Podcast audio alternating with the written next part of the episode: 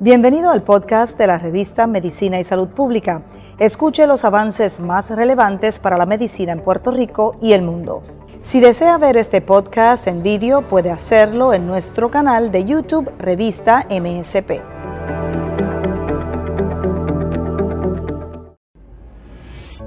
Nutrición para pacientes con enfermedad renal.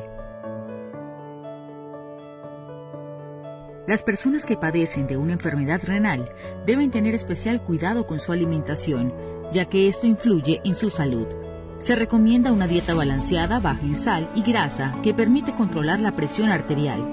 En el caso de los riñones, una dieta limita ciertas comidas para prevenir que los minerales de estas se acumulen en el cuerpo.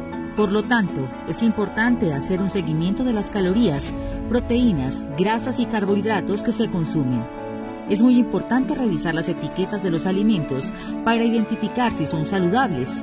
Algunos tips para tener en cuenta a la hora de comprar. Calorías. La cantidad depende de la edad, sexo, cuerpo y nivel de actividad. Por eso es recomendable asesorarse de un médico para determinar la cantidad correcta. Proteínas. Son componentes básicos del cuerpo necesarios para crecer, sanar, mantenerse saludable.